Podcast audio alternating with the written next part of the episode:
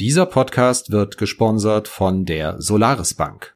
Wir sind mittlerweile sehr weit in vielen Bereichen in der Automatisierung, merken aber, dass es eine unglaubliche Beharrungstendenz von Kunden auch gibt, lieber auf Papier weiter zu verweilen und weil sie irgendwie bei Finanzen das Gefühl haben, was sie nicht greifen können, das ist nicht da, das ist nicht solide.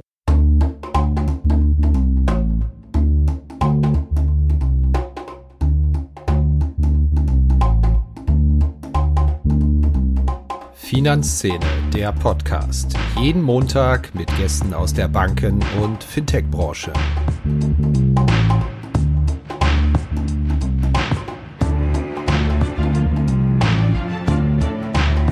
Herzlich willkommen bei Finanzszene, der Podcast. Mein Name ist Christian Kirchner von finanzszene.de.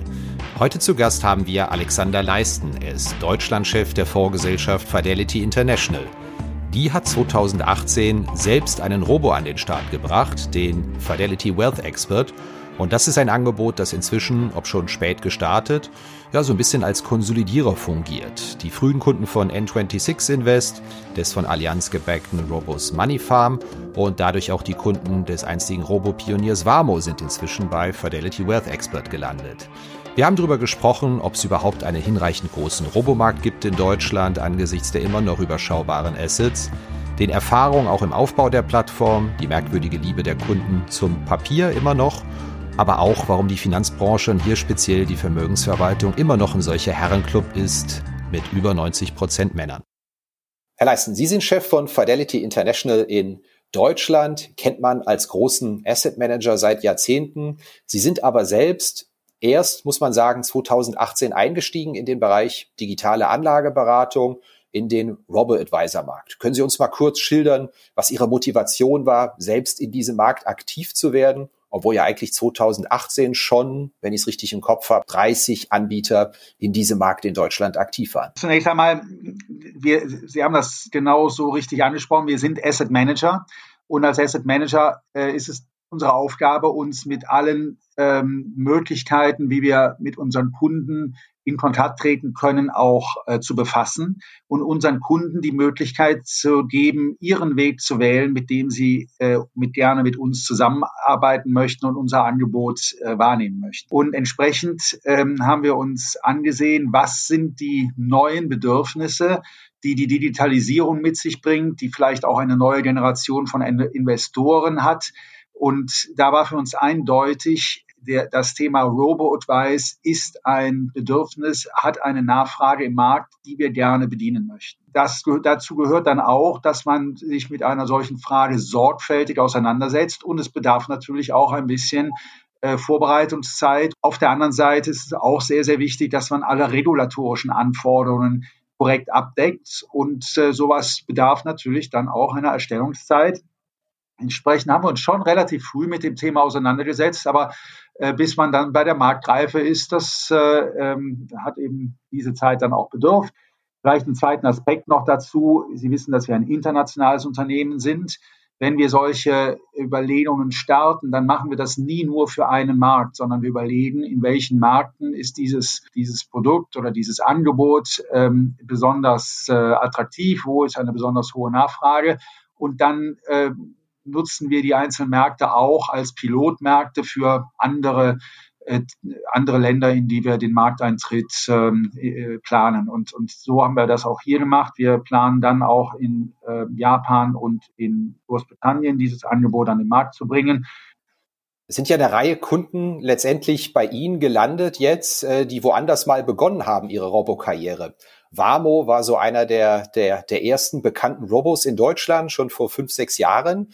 Moneyfarm ist gestartet und letztendlich sind die Kunden von Wamo irgendwann bei Moneyfarm gelandet, einem von Allianz mitgefundeten Robo in Deutschland. Und die Moneyfarm-Kunden sind jetzt auch bei ihnen gelandet. Bei Moneyfarm waren auch zeitweise die alten N26 Invest-Kunden. Ist das Ihre Strategie, ich sag mal so ein bisschen als Staubsauger in der Konsolidierung des Marktes, ähm, die einzusammeln, die auf der Strecke bleiben als Anbieter? Was unsere Strategie schon ist, ist, dass wir Kunden ein Zuhause bieten, die woanders kein Zuhause mehr finden oder die ein neues Zuhause suchen.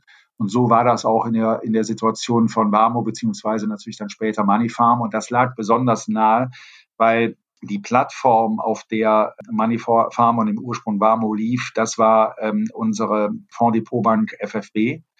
Und ähm, von daher war es natürlich für die Kunden sehr viel leichter, auf der gleichen Plattform weiter zu agieren, als sich eine neue suchen zu müssen.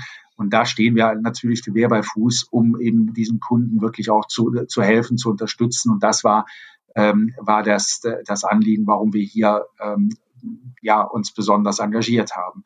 Aber natürlich ist es sehr schön, dass wir auch auf diesem Weg nochmal zusätzliches Wachstum generieren können.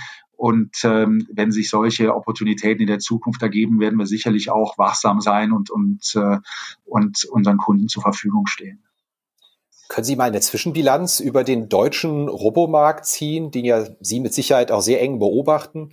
Das Thema kam auf 2014, 2015 und jetzt, gut fünf Jahre später, stehen wir industriell je nach Rechnung bei fünf, andere sagen zehn bis zwölf Milliarden Assets under Management. Mir kommt das doch relativ überschaubar vor, gemessen daran, dass in Deutschland ja, ich glaube, 1100 Milliarden allein in Publikumsfonds liegen. Ein Prozent, vielleicht sogar weniger, die in all den Jahren trotz oft begeisterter Presse und so dem, dem Image des Neuen zusammengekommen sind. Ist da das Glas halb leer, was die Asset-Entwicklung angeht, oder halb voll Ihrer Meinung nach? Meiner Meinung nach ist das Glas halb voll. Es ist eine Frage der Betrachtungsweise, wie man sich diesem Markt genähert hat und wie man ihn ähm, beurteilt, was man in ihm sieht. Wenn vielleicht einige Marktbeobachter oder auch Häuser den Gedanken gehabt haben, dass es einzelne Robo-Advisor gibt, die dann nur auf Robo-Advice setzen und damit ganz große Volumina aufbauen, dann ist das, glaube ich, eine sehr, sehr optimistische Betrachtungsweise und vielleicht eine zu enge Betrachtungsweise. Wie immer gibt es in einem Markt Marktführer oder auch ähm, Pioniere, die sehr früh eingestiegen sind und die das dann auch sehr gut machen. Und das ist ja im Robot-Weiß-Markt in Deutschland auch der Fall. Sie wissen, es gibt einen Marktführer, der da sehr ähm, erfolgreich gewesen ist und, und das hat er sich sicherlich auch redlich verdient. Und dann kommen natürlich sehr viele andere äh, dahinter und, und schließen sich dieser Bewegung an, versuchen ähnliche Lösungen zu schaffen. Und da ist immer die Frage, mit welcher Erwartungshaltung, mit welcher Sichtweise machen das Häuser. Unsere Sichtweise auf dem Robo-Advice-Markt ist, dass Robo-Advice ein Instrument ist, wie man mit seinen Kunden in Verbindung ist, wie man ein Angebot für seine Kunden schaffen kann, wie man sie unterstützen kann, wie man sie im Aufbau und in der Weiterentwicklung ihrer persönlichen finanziellen Situation bestmöglich begleiten es ist aus unserer Sicht nicht das alleinige Instrument, sondern Kunden sind sehr, sehr divers. Jeder Kunde hat eine andere Vorstellung, wie er sich engagieren möchte, wie seine ideale ähm, Herangehensweise an die Frage ähm, der, der, des Investierens ist. Und da gibt es Kunden, die werden weiterhin ihren, ihren Bankberater haben wollen. Es wird Kunden geben, die ihren unabhängigen Vermögensverwalter haben wollen. Es wird Kunden geben, die einen direkten Kontakt haben wollen und, und persönlich beraten werden wollen. Aber es gibt eben auch eine neue Generation von Kunden, die ihre Entscheidung unmittelbar direkt treffen wollen und dabei digital sich über ihren, ihr Personal Device, wie das im angelsächsischen ja heißt, wählen wollen und, und für diese, für diese äh, Generation, neue Generation von Anlegern oder die digital affinen Personenkreise, die sich dahin entwickelt haben, für die ist das aus unserer Sicht eine ideale Möglichkeit, sich zu engagieren. Und darüber hinaus äh, gibt es dann einen zweiten Bereich. Das ist der Bereich der Investoren, der vielleicht ein bisschen vernachlässigt worden ist, ähm, weil er zum einen vielleicht noch nicht groß genug ist für eine völlig individuelle Vermögensverwaltung die dann große ähm, Privatbanken ähm, anbieten, aber auf der anderen Seite eben ähm, schon so groß ist, dass er eine Vermögensverwaltung bedarf. Und auch für diesen äh, Kundenkreis ist dieser Weg des Robotweiß sicherlich eine Möglichkeit, sich ein sehr qualitätshaltiges Angebot für eine Vermögensverwaltung, für die eigenen äh, für die eigene Kapitalanlage zu suchen. Und wenn, man, wenn man das so als ergänzendes Instrument seines Gesamtangebotes sieht, dann glaube ich, ordnet man den Robot-Weiß-Markt richtig ein. In Deutschland ist der Markt ja immer noch 30 bis 35 Anbieter im Robo-Markt groß. Die groß angekündigte Konsolidierung lässt Stück weit auf sich warten. Meine Frage an Sie wäre, da haben ja doch sehr viele Akteure überschaubare Anlagesummen, zweistellige, dreistellige Millionen Anlagebeträge. Kann sich das rechnen? Worauf warten die eigentlich? Ich glaube, es ist für die Anbieter interessant, in diesem Markt zu sein, die eine langfristige Perspektive haben, die das auch von Anfang an unter dieser langfristigen Perspektive betrachten, die auch die Möglichkeiten haben, diesen langfristigen Blickwinkel einzunehmen. Ähm, denn es gibt zwei ganz wesentliche Faktoren, die man nicht vergessen darf und wo ich glaube, dass das vielleicht am Anfang auch viele unterschätzt haben. Das eine ist, dass sie in Deutschland natürlich zunächst mal auch eine Marke aufbauen müssen. Sie müssen einen Bekanntheitsgrad schaffen. Und das kostet am Ende auch ein Investment in die Marke. Das ist, muss, muss man irgendwann auch refinanzieren. Und äh, das ist ein ganz wesentlicher Punkt. Das zweite ist, dass natürlich die, der Aufbau der Plattform, der Infrastruktur für einen Robo-Advisor, das auch nicht ganz profan. Das, da muss man auch erstmal rein investieren und auch das muss man sich am Anfang vor Augen halten.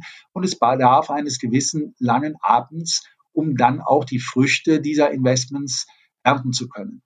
Da sind wir als Privatunternehmen natürlich in einer sehr guten Situation, weil wir einen Robo-Advisor immer als Unterstützung unseres Gesamtgeschäftes ähm, sehen und anbieten können. Und zum anderen sind wir ein Unternehmen, was eben wirklich langfristig in die Zukunft hinein investiert, sodass sich solche Anfangsinvestments dann auf Dauer auch rechnen. Aber diesen Atem braucht man. Und ich glaube, da wird sich irgendwann die Spreu auch vom Weizen trennen.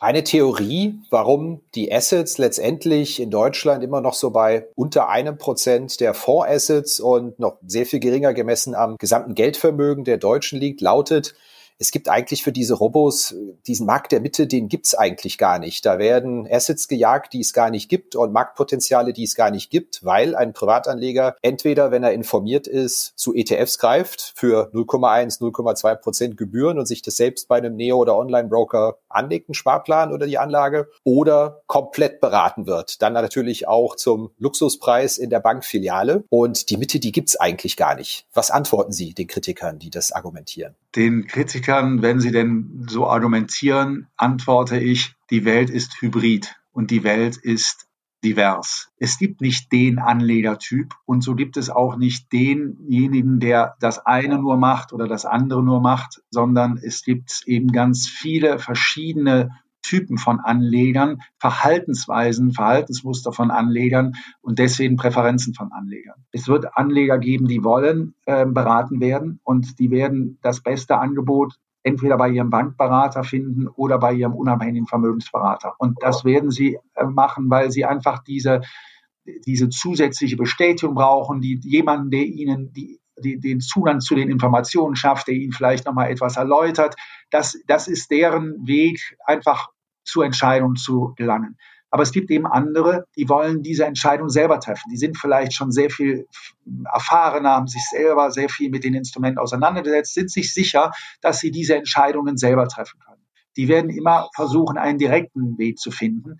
Und dann gibt es eben auch diejenigen, die das sind und auch schon digital erfahren, die, denen es vor allen Dingen an, darauf ankommt, sehr einfach mit einem Vermögensverwalter in Verbindung zu treten. Und die finden genau im Robo-Advice ihre, ihre Zukunft. Und da glaube ich sogar, dass man einen neuen äh, Kreis, äh, die, die Vermögensverwaltung, das Asset Management äh, eröffnet und, und da für uns selbst als, als Haus, aber auch für den Markt insgesamt gewinnen kann.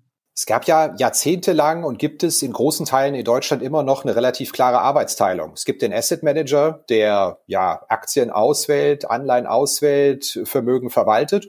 Und es gibt den Vertrieb durch Berater, durch Banken. In Deutschland immer noch ein ganz wichtiger Vertriebsweg. Lernen wir, dass sich das gerade alles ein bisschen auflöst. Versicherer gründen Robos und Asset Manager wie auch Sie beginnen direkt Geschäft mit dem Endanleger zu machen. Ist das die Reise, auf die die Branche in den kommenden fünf bis zehn Jahren ist? Also ich, meine Meinung dazu ist, dass wir eine Welt haben, die versucht, die Anlegerbedürfnisse bestmöglich zu erfassen. Und das ist die Reise, auf die sich erfolgreiche Vermögensverwalter begeben sollten. Ich kann da nur für unser Haus sprechen. Wir sind völlig agnostisch. Es ist uns genauso recht, wenn sich Kunden mit ihren Bankberatern oder ihren unabhängigen Vermögensberatern äh, in Verbindung setzen und dort die besten Lösungen von ihnen empfohlen, äh, empfehlen lassen. Und diese sind dann bei uns unsere Partner im Wholesale-Geschäft. Das ist weiter auch unser größter Geschäftsbereich. Und da legen wir sehr viel Wert drauf.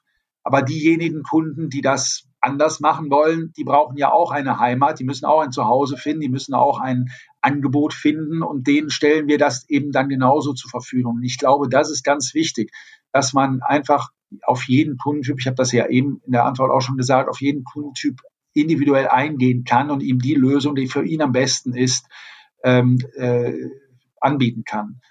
Muss man sich Sorgen machen, dass demnächst BlackRock und Vanguard Direktgeschäft machen, aus Ihrer Sicht? Für einen Anleger wäre es natürlich ganz interessant, aber machen Sie sich Sorgen, dass da die Riesen einen Markteintritt als Direktanbieter oder als Broker in Deutschland machen? Wir machen uns da keine Sorgen. Da muss jedes Haus für sich selber äh, einen Weg finden. Wissen Sie, wir sind auch in unserem klassischen Asset Management mit ganz vielen Wettbewerbern im Wettbewerb und, und sehr erfolgreich auch im Wettbewerb. Und wenn dann Häuser diesen Weg nehmen, dann werden sie diesen Weg nehmen. Da werden wir uns auch erfolgreich dem Wettbewerb stellen.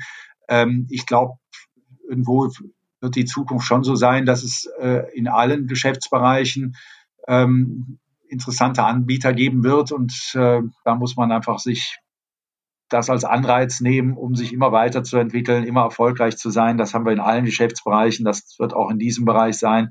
Und da werden wir uns genauso erfolgreich entwickeln, wie wir das in der Vergangenheit auch gemacht haben. Für Kunden ist es ja gut, wenn sie, wenn sie, wenn sie ein gutes, breit gefächertes Angebot finden. Also ich glaube, das wäre eher eine erfreuliche Entwicklung. Wie schätzen Sie denn die Entwicklung hier bei den, sage ich mal, unter 35-Jährigen ein. Es drängt sich ja so ein bisschen den Eindruck auf, dass da eine extreme Begeisterung für die Einzelaktienanlage ausgebrochen ist, für eher kurzfristige Geldanlagen, insbesondere seit dem Trading-Boom vergangenes Jahr im März droht da die, die Asset-Management-Branche ein bisschen den Kontakt und Anschluss zu verlieren, weil die Leute sich sagen, das mache ich lieber alles hier Marke Eigenbau. Auch da würde ich zunächst mal wieder sagen, auch da ist die Welt hybrid. Es wird diejenigen geben, die Einzelaktien investieren und diejenigen geben, die über Fondsanlagen äh, gehen.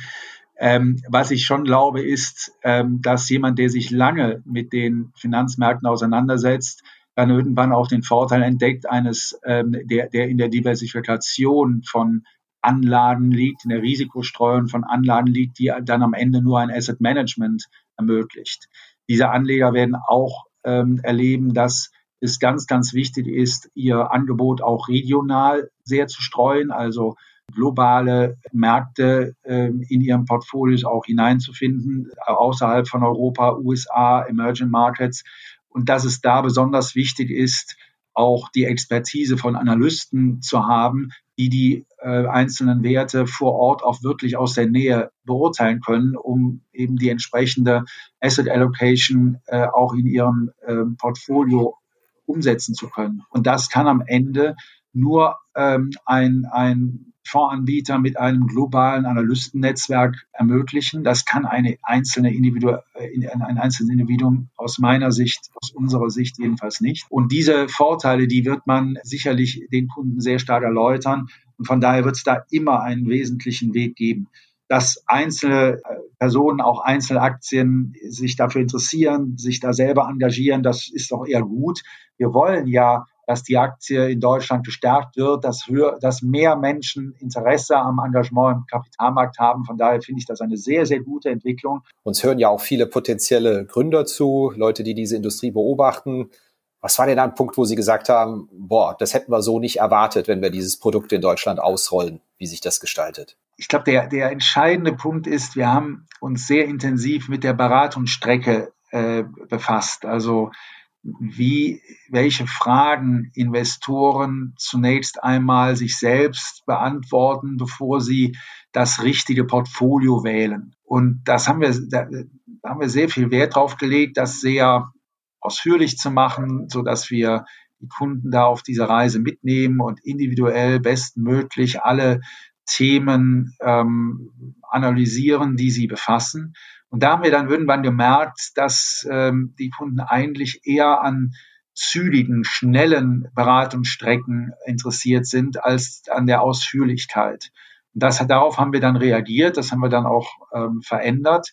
dann merkte man, dass wir da auch sehr viel höhere Akzeptanz bekamen und sehr viel, sehr viel mehr Engagement sahen. Also das war eine der Überraschungen. Gibt noch ein, ein, ein zweites Thema. Wir sind sehr positiv überrascht worden von der durchschnittlichen Anlagesumme.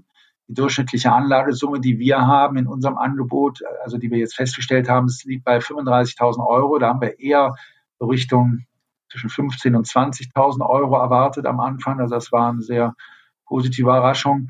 Dann ähm, haben wir auch festgestellt, dass vielleicht noch ein Punkt, da waren wir eigentlich nicht so überrascht, das war immer unsere Ausgangssituation, aber es war vielleicht bei anderen nicht so auf dem Schirm, dass diese Kunden trotzdem hybrid bleiben. Also das Erfolgsmodell, was wir eigentlich haben, sind Kunden, die sich trotzdem immer mal wieder bei ihren persönlichen Beratern, bei unseren, bei unseren Betreuern melden, weil sie die eine oder andere Rückfrage mal haben, weil sie sich einmal im Jahr vielleicht auch darüber vergewissern wollen, wie ihre Asset Allocation, wie ihr Portfolio aussieht. Und alles andere machen die digital. Aber so ein, zweimal im Jahr wollen die ganz gerne nochmal von ihren Betreuern auch äh, rückversichert äh, werden und, und melden sich dann telefonisch oder mittlerweile via Videocall.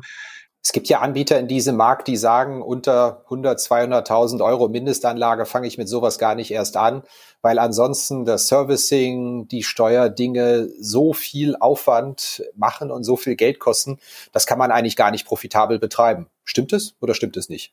Also wir, das sehen wir ganz anders. Da liegt aus unserer Sicht gerade ja der Vorteil dieser Digitalisierung äh, drin, dass sie eben auch ein Angebot schaffen, was sich schon für kleinere Investments lohnt. Außerdem sind wir ein Haus, was Kunden langfristig auf ihrem Weg begleiten möchte. Ich gebe Ihnen ein Beispiel ähm, aus dem persönlichen Umfeld. Ich habe ähm, einen Freund, äh, dessen, dessen Patenkind äh, Zeitungsausträgt und für Apotheken äh, Besorgungen äh, an, an, an deren Kunden per Fahrradkurier ausliefert. Und er ist 15, ähm, wird jetzt 16 und hat sich da ein ganz nettes Geld aus seiner Sicht äh, angespart und, und hörte seinem, seinem Patenonkel, dass ich nun in Vermögensverwaltung zu tun habe und interessierte sich dafür und hat dann die Eltern gefragt, ob sie für ihn ein Konto eröffnen könnten und er dann da agieren darf, also dass das auch regulatorisch alles korrekt ist.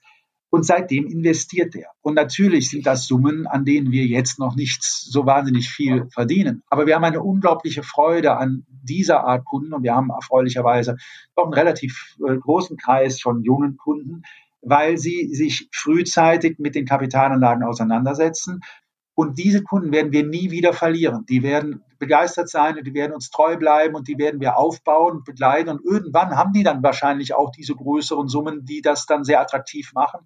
Aber es wäre, glaube ich, nicht äh, richtig zu denken, äh, man, man widmet sich nur Kunden in, in, ab dem Moment, wo sie direkt attraktiv ist, sondern man muss auch in eine Partnerschaft hinein investieren und Kunden begleiten. Das war Teil 1 unseres Podcasts. Hier geht's gleich weiter mit einer kurzen Werbedurchsage. Anschließend spielen wir das Format Blitzrunde, spontane Fragen und Antworten. Und wir sprechen auch darüber, wie es eigentlich sein kann, dass die Asset Management Branche ein Bereich ist, die in Sachen Digitales und Diversität gefühlt 20 Jahre hinterherhinkt. Der erste Eindruck zählt, auch bei ihren Kunden. Deshalb hat die Solaris Bank BankIdent entwickelt, das schnelle, sichere und komplett digitale KYC-Verfahren. Keine Warteschleifen, keine Öffnungszeiten. Einfach identifizieren via Bankkonto. Ein skalierbares Onboarding, das Ihre Conversion Rate deutlich steigert. Alles unter Einhaltung des Geldwäschegesetzes. Erfahren Sie mehr unter www.solarisbank.de. Link auch in den Notes. In jedem Podcast von Finanzszene gibt es eine Blitzrunde, zehn Fragen. Sie antworten spontan und kennen die Fragen selbstverständlich nicht. Sie haben Zeit und Lust jetzt? Ja, sehr gerne. Wann waren Sie zuletzt in einer Bankfiliale? Uh, ich würde sagen, vor, vor drei Jahren habe ich mir eine angeguckt in Berlin, äh, die sehr neu auf, auf, auf die, die neuen Bedürfnisse strukturiert wird. Aber dass ich eine wirklich in Anspruch genommen habe, ich glaube, das letzte Mal vor siebeneinhalb Jahren, das war, als ich selber noch in einer Bank tätig war, wie Sie ja wissen. Und äh, es war, glaube ich, das letzte Mal, dass ich in einer Bank war. Und die Bank gibt's auch noch nicht mal. Saal Oppenheim, die hat sich ja noch aufgelöst, ja, in der Deutschen ja, Bank. Also zumindest in, in, genau, sie ist aufgegangen in der Deutschen Bank. Ihr erster Investmentfonds, den Sie gekauft haben in Ihrem Leben, war?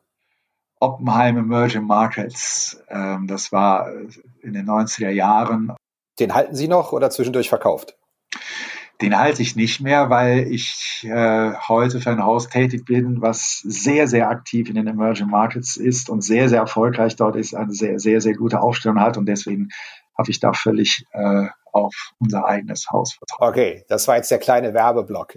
Ist, es ist, nein, ich, Sie kennen mich ja, ich werde Ihnen immer authentisch das sagen, was ich gemacht habe. Ich, in fünf Jahren werden Bitcoin und andere Kryptowährungen ganz normal in einem Fonds zu kaufen sein, wie heute Aktien- und Anleihenfonds. Ja oder nein?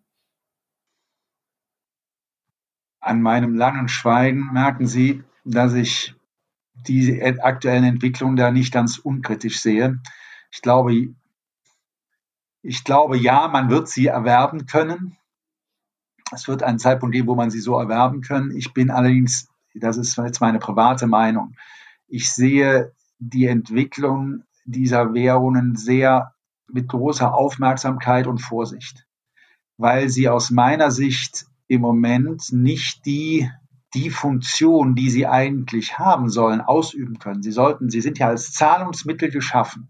Aber ein Zahlungsmittel, was solch große Wertschwankungen und vielleicht jetzt auch permanente Wertsteigerungen hat, kann ja gar nicht als Zahlungsmittel dienen, weil man ja heute gar nicht mehr weiß, was, mit, was das Zahlungsmittel, was ich heute benutzt habe, in drei Tagen, drei Monaten, wann auch immer wert ist. Und das erstaunt mich sehr. Jetzt müssen Sie gestehen, haben Sie schon mal privat einen ETF gekauft? Nein, weil ich ein ganz überzeugter, aktiver Investor bin. Ich Ihr Lieblingsspieler des ersten FC Köln aller Zeiten ist? Aller Zeiten, Heinz Flohr und Dieter Müller. Das sind ja gleich zwei.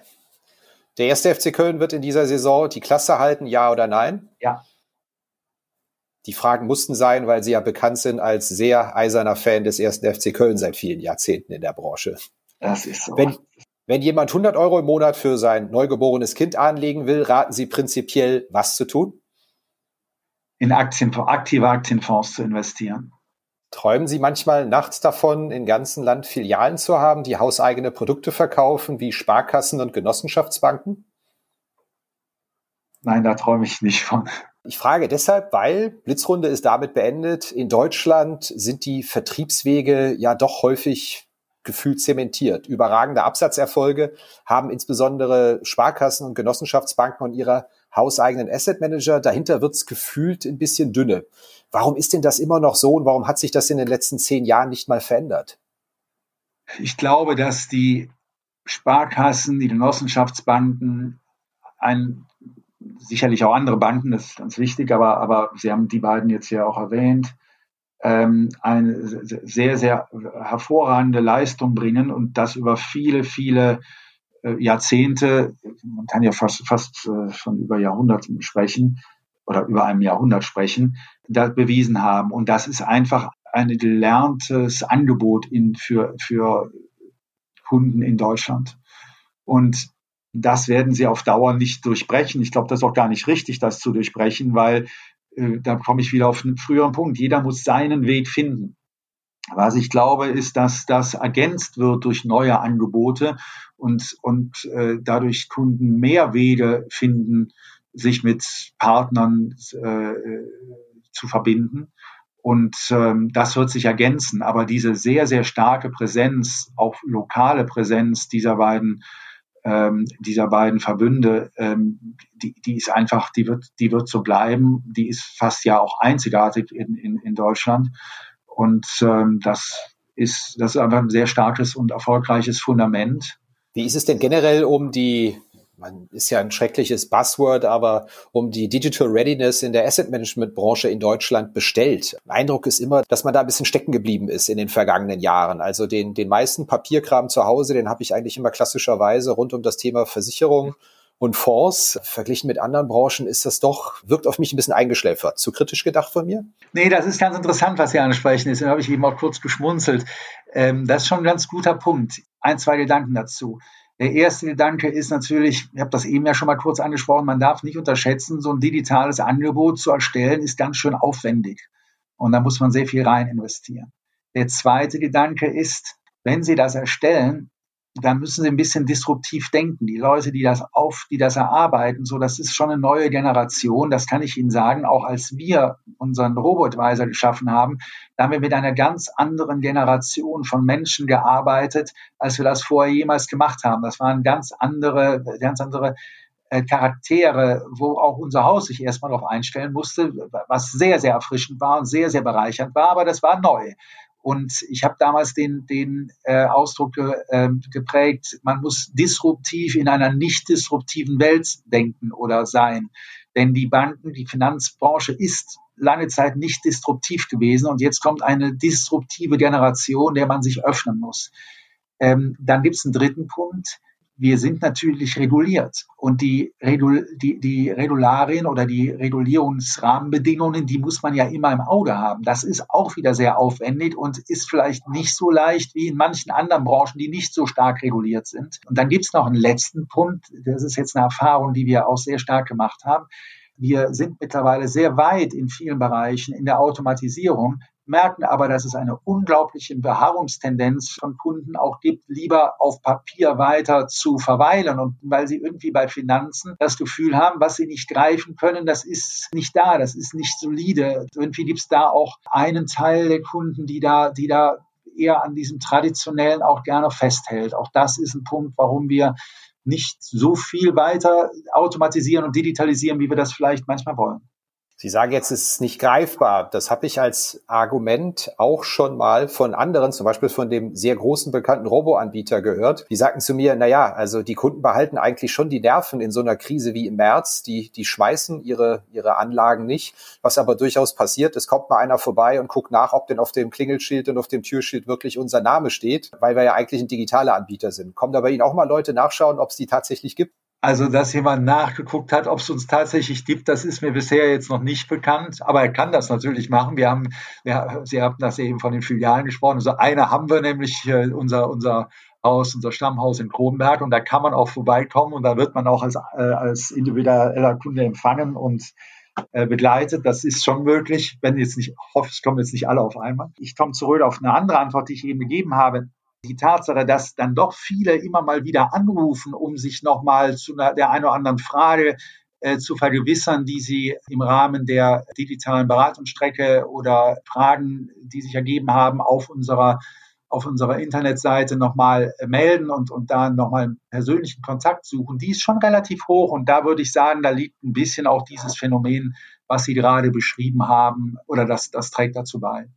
Eine Frage, die ein bisschen auch in die Richtung der Digital Readiness und auch der Zielgruppenansprache geht. Sie sind ja ein Vertreter der Asset Management Branche in Deutschland. Ich hatte mit der Branche journalistisch sehr viel zu tun die letzten 15 Jahre und wir schreiben inzwischen bei Finanzszene sehr häufig über Banken und Fintechs und da geht es auch häufig um die doch überschaubare Frauenquote in Vorständen, in Führungspositionen. Ich muss aber zugeben, so unglaublich krass wie in der Asset Management Branche habe ich noch nie in meinem Leben beruflich mit irgendeiner Branche zu tun gehabt, was den Männeranteil angeht. Wenn man da in Frankfurt, das kennen Sie selbst, auf einer Konferenz ist, ist die Quote an blauen, schwarzen und braunen Anzügen ungefähr bei 95 Prozent. Und können Sie mir mal erklären, wie das sein kann und wie eine Branche, in der das meiner Meinung nach immer noch so aussieht, da bereit sein soll für ein neues Jahrzehnt und für moderne Formen der Geldanlage? Also zunächst mal, wenn ich, wenn ich das kurz vorweg schießen darf, ich bin sehr, sehr stolz, dass, äh, dass das deutsche Management-Team von Fidelity zu 50 Prozent aus Frauen besteht. Ähm, wir haben fünf Geschäftsbereiche in Deutschland, zwei davon werden von Frauen geführt. Und wir haben äh, zwölf Mitglieder in, in, in im, im Leitungsteam in Deutschland und da ist die Hälfte, sind die Hälfte von Frauen. Und da haben wir auch wirklich viel Wert drauf gelegt, das weiterzuentwickeln. Ich glaube, der, der, der Grund, warum das in dieser Branche so schwierig ist. Wir, wir haben dazu mal eine Studie auch, auch ähm, unterstützt und gemeinsam mit, mit einer Universität durchgeführt. Und da ließ sich schon ablesen, dass diese Branche sehr konservativ ist in zwei, drei Punkten. Zum einen hinsichtlich der Möglichkeit des Einsatzes von Instrumenten zum Flexible Working. Und da meine ich, auch wenn das jetzt durch Corona alles so ein bisschen anders äh, zu betrachten ist, aber da meine ich wirklich im Ursprung auch Working from Home oder flex wirklich flexible Arbeitszeiten. Ähm, also wie stark öffnet man sich da? Und der zweite Punkt ist, das ist, dass uns auch zurückgespiegelt wurde, dass ist schon die, dass die Wahrnehmung von Frauen zu unserer Branche ist, dass der, so der Umgang miteinander sehr männerdominiert ist, dass die Sprache teilweise sehr männerdominiert ist, dass, dass da, dass das manchmal ein bisschen ruppig ist und Frauen wollten sich dem so haben sie uns zurückgespiegelt, auch nicht so gerne öffnen. Und ich glaube, da ist ein Umdenken wirklich wichtig, ein aktives Eingehen, die Sprache zu ändern, offener zu sein, vielleicht ein bisschen demütiger zu sein ähm, in, in der Art, wie man sich präsentiert, mehr zuzuhören, mehr zu signalisieren, dass man an diversen Meinungen auch interessiert ist. Ähm, und, und auf der anderen Seite eben auch die Instrumente des Flexible Workings bewusst einzusetzen, sodass die Frauen, die Familien gründen wollen, es leichter haben, trotzdem weiterhin in, im, im Beruf tätig zu sein, Letzte Frage. Brauchen wir da auch eine Quote in der Branche, ja oder nein? Ich bin nie ein großer Freund von Quoten, weil sie ab dem Moment immer eigentlich diejenigen, die dann diese Quote auf die Quote angerechnet würden, werden immer ein bisschen in diesen, in den, in das Ansehen bringen. Die sind ja nur da, weil sie die Quote erfüllen. Das, das ist immer ein schwaches Argument. Deswegen bin ich da eigentlich kein großer Fan von.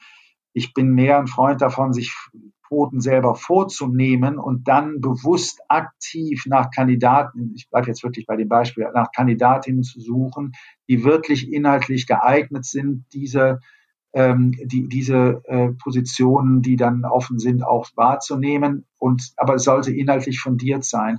Ich glaube, es ist ein Punkt auch sehr wichtig. Das zeigen eine Menge wissenschaftliche Studien.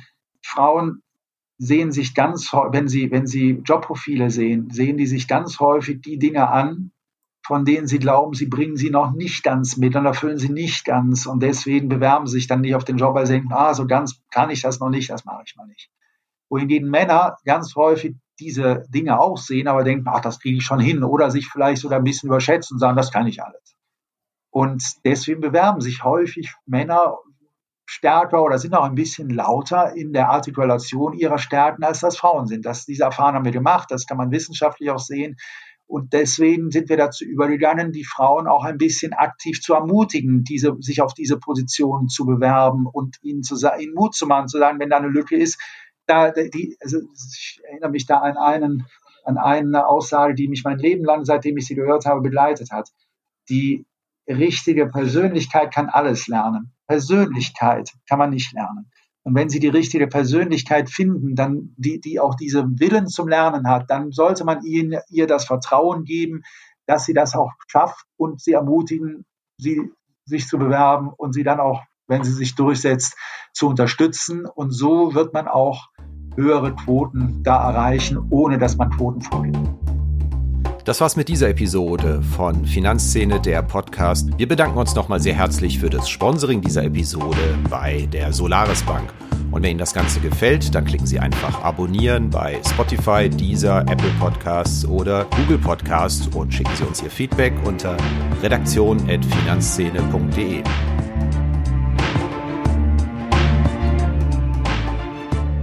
Redaktion und Host Christian Kirchner. Musik Liturgy of the Street von Shane Ivers, www.silvermansounds.com, Coverdesign Elida Atelier Hamburg.